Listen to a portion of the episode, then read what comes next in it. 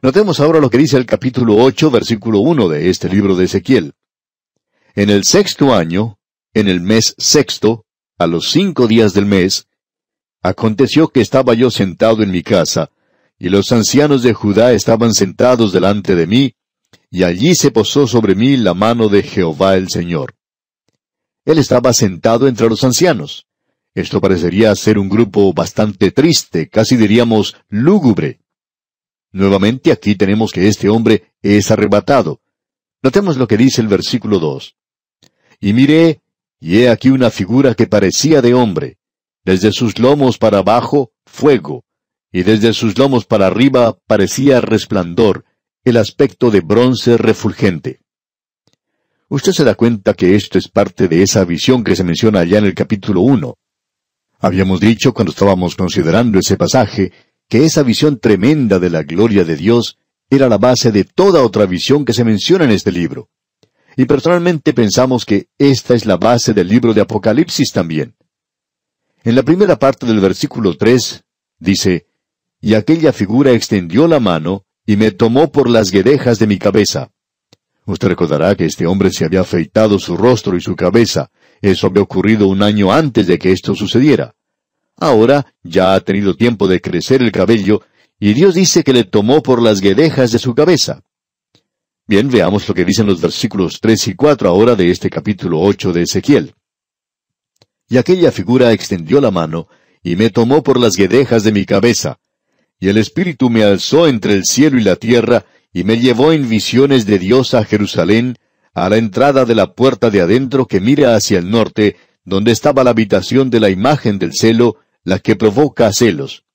Y he aquí, allí estaba la gloria del Dios de Israel, como la visión que yo había visto en el campo.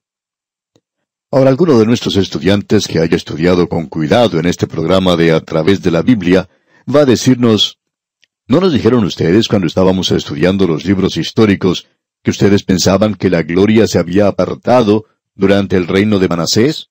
Y ahora, ¿no vemos aquí que la gloria se está apartando del templo? Bueno, amigo oyente, aún creemos que se apartó durante el reino de Manasés, y creemos que esta es la visión que este hombre puede apreciar aquí. Y usted puede notar que aquí no tenemos toda la visión completa del alejamiento de la gloria. Aquí podemos verle, y luego, como usted notará, debido a que la gente del pueblo de Dios no se volvió a Dios, Él sacó la gloria del templo, y luego sobre la ciudad hacia el este, y allí esperó. Y luego la veremos nuevamente hacia adelante, y no será hasta cuando avancemos bastante en este libro que podremos apreciar la partida final de la gloria. Eso será ya en el capítulo 10, digamos de paso, es decir, que la gloria, la presencia visible de Dios, estaba allí.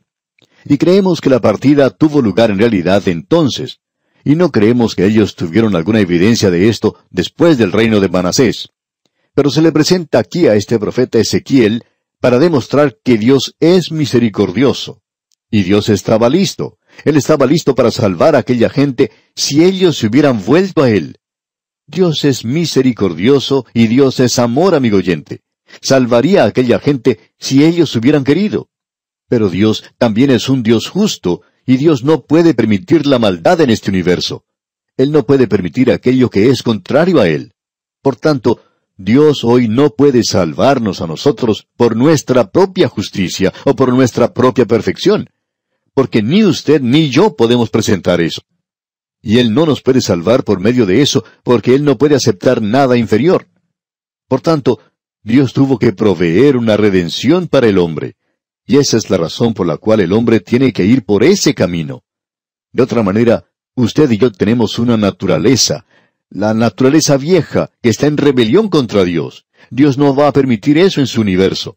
Él no sería justo como no lo sería un policía que le da refugio a un criminal en su propio hogar. Eso ni siquiera se menciona. Y nos encontramos en una nueva sección de este libro. Esto contiene una serie de visiones del profeta.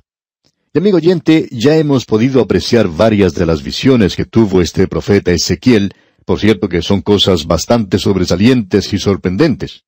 Muchas de ellas son visiones que nosotros no podemos comprender es decir, aquellas que se refieren a la gloria de Dios.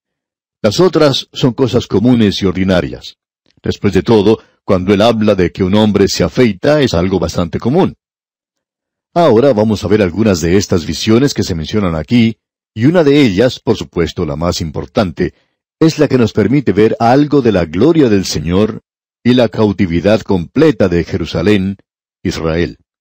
Y luego, el alejamiento, la partida de la gloria cuando se va del templo. Nos preguntamos, ¿por qué se fue la gloria? Aquí se nos dará algunas explicaciones. Hubo un alejamiento paulatino de la gloria. Creemos que comenzó durante el reino de Manasés, pero eso es nuestro punto de vista, claro. Vemos que hay muy pocos que nos siguen en este asunto, pero eso está bien. Si usted quiere tomar otro punto de vista, entonces se encontrará con la mayoría. Pero por supuesto, si usted quiere estar en lo correcto, sabemos que querrá seguirnos a nosotros. Pero de todos modos, dejando eso a un lado, aquí podemos apreciar un alejamiento paulatino de la gloria. Creemos que comenzó durante el tiempo del reino de Manasés, como dijimos, y ya veremos esto cuando lleguemos a ese punto. En nuestro programa anterior estuvimos considerando el capítulo ocho, versículo dos, que dice, Y miré, y he aquí una figura que parecía de hombre, desde sus lomos para abajo, fuego, y desde sus lomos para arriba parecía resplandor, el aspecto de bronce refulgente. Esto es parte de la visión de la gloria de Dios que pudimos ver en el primer capítulo. Aquí se nos dice, y aquella figura extendió la mano.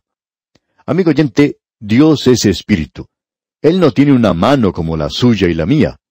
Pero cuando se nos dice que el dedo de Dios formó los cielos, comprendemos eso porque no podemos ver de otra manera cómo Él pudo haberlo hecho sin una mano. Y aquí eso se nos presenta en esta visión. Y aquella figura extendió la mano.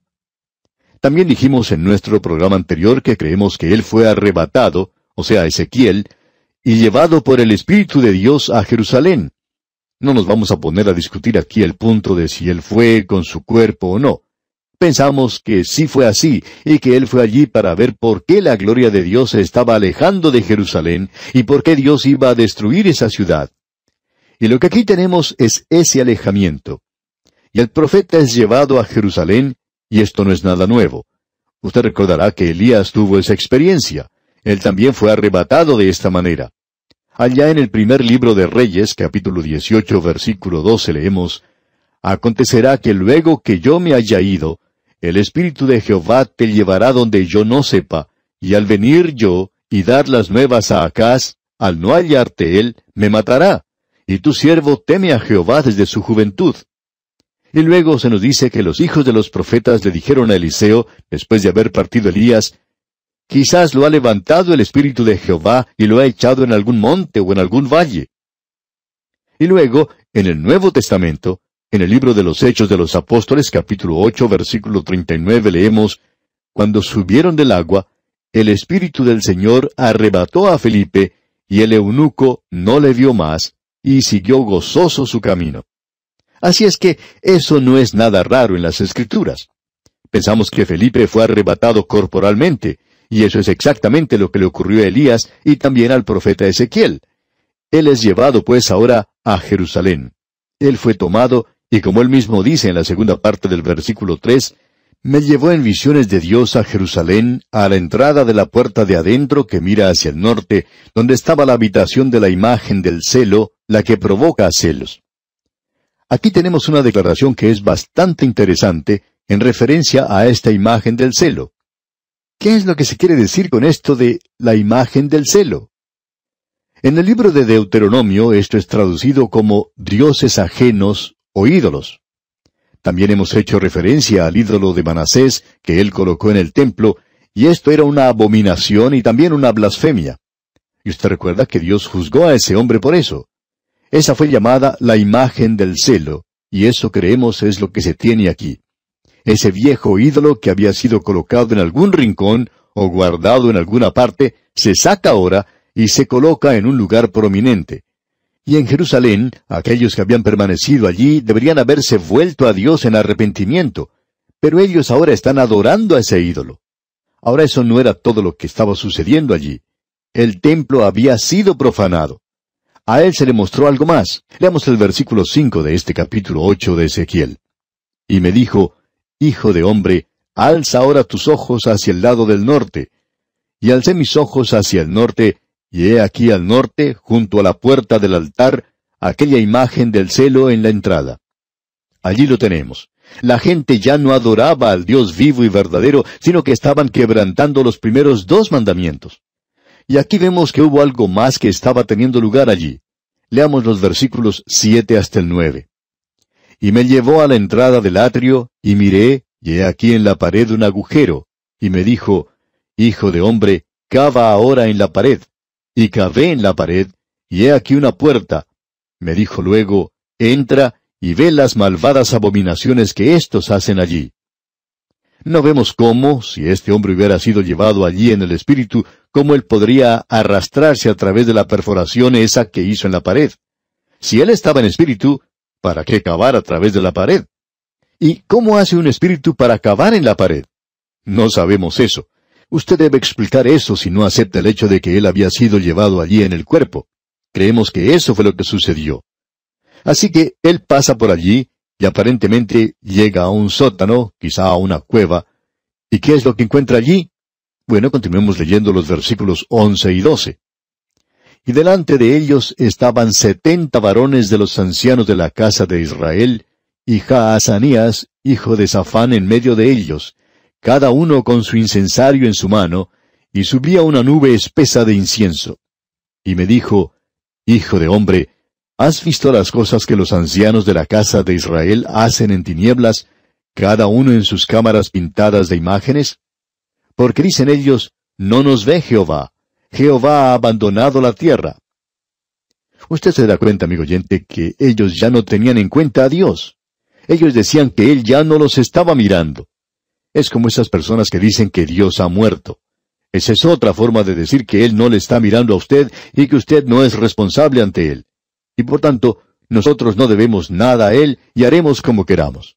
Y eso es exactamente lo que esta gente estaba haciendo. Ellos estaban aparentemente allí adorando a esta imagen y habían llegado a ser idólatras y lo estaban haciendo en secreto. Ahora uno habla acerca de las logias secretas. Por cierto que ellos tenían una aquí en este templo. Y no solo era eso lo que estaba sucediendo, sino que había más. Veamos lo que dicen los versículos 13 al 15 de este capítulo 8 de Ezequiel. Me dijo después, Vuélvete aún, verás abominaciones mayores que hacen estos. Y me llevó a la entrada de la puerta de la casa de Jehová, que está al norte, y he aquí mujeres que estaban allí sentadas endechando a Tamuz, Luego me dijo, ¿No ves, hijo de hombre? Vuélvete aún, verás abominaciones mayores que estas. ¿Se da cuenta usted de lo que estaban haciendo? Estas mujeres estaban practicando este tipo de cosas. Esto era algo realmente terrible lo que ellos estaban haciendo. Ahora, Tamuz aquí se refiere a ese dios babilónico que representaba la vegetación de la primavera. Muere en el otoño y en el invierno, y desciende al Hades y luego revive nuevamente cada vez que vuelve el verano. La adoración de este dios era practicada por Fenicia, y luego ese culto se esparció hasta Grecia, y allí fue llamado Adonis. Y esas mujeres que están llorando aquí están celebrando la muerte del Dios, y esto quiere decir que es el otoño y que todo muere, pero que todo volverá a nacer en la primavera. Esta era la adoración de la naturaleza, y eso es lo que tenemos aquí. Pero eso no es todo. Pasamos por alto algo que debemos mencionar. Volvamos al versículo 10 de este capítulo 8 de Ezequiel, y allí leemos, Entré pues y miré, y he aquí toda forma de reptiles y bestias abominables, y todos los ídolos de la casa de Israel que estaban pintados en la pared por todo alrededor. Ahora, ¿qué es lo que estaban haciendo? Ellos estaban adorando a la criatura en lugar de adorar al Creador. Por cierto que habían descendido a los lugares más bajos. Porque aquí tenemos al hombre cuando él ha repudiado absolutamente al Dios vivo y verdadero. Entonces el hombre se entrega a esta clase de cosas. Uno encuentra que eso es lo que ellos estaban haciendo en la tierra de Egipto. Allí ellos estaban adorando a toda clase de bestias. Esa es la razón por la cual las plagas de Egipto fueron dirigidas contra diferentes dioses de Egipto, y la mayoría de los animales o insectos y cosas por el estilo. Cuando los hombres se hunden a tal extremo, ya no pueden ir más bajo. Usted puede leer el primer capítulo de la epístola a los romanos. El apóstol Pablo dice allí, pues habiendo conocido a Dios, no le glorificaron como a Dios. O sea que ellos siguieron cuesta abajo y comenzaron a adorar a la criatura en lugar de adorar al Creador. Esto indica que la nación de Israel se había hundido ahora al mismo nivel en que se encontraban las naciones que le rodeaban. ¿Y qué quiere decir eso? En realidad, ellos se hundieron mucho más bajo que muchas de las naciones que les rodeaban. Ya no eran testigos del Dios vivo y verdadero. Y esto quiere decir que Él destruirá el templo. Bien, pero eso no es todo. Una de las peores abominaciones de todas era la adoración del sol. Veamos lo que dice el versículo 16 ahora de este capítulo 8 de Ezequiel. Y me llevó al atrio de adentro de la casa de Jehová, y aquí junto a la entrada del templo de Jehová, entre la entrada y el altar, como veinticinco varones, sus espaldas vueltas al templo de Jehová, y sus rostros hacia el oriente, y adoraban al sol, postrándose hacia el oriente. Ellos se encontraban haciendo esto en el lugar santísimo, junto a la entrada del templo, entre la entrada y el altar. Y esta es una de las mayores abominaciones. Uno no puede hacer algo peor que eso. Y eso es lo que esta gente estaba haciendo. Ahora el versículo 17 dice, Y me dijo, ¿No has visto, hijo de hombre? ¿Es cosa liviana para la casa de Judá hacer las abominaciones que hacen aquí? Después que han llenado de maldad la tierra, se volvieron a mí para irritarme. He aquí que aplican el ramo a sus narices. Ha habido varias formas de interpretar esto aquí. Los comentaristas judíos del pasado decían que esto habla de ritos religiosos degradantes, de lo más bajo que pueda haber. Y esto que se menciona aquí de aplicar el ramo a las narices es lo mismo que la persona en el día de hoy pone su mano en la nariz. Y esto es lo que esta gente estaba haciéndole a Dios en aquel día. Por tanto, podemos apreciar que Él está irado contra ellos.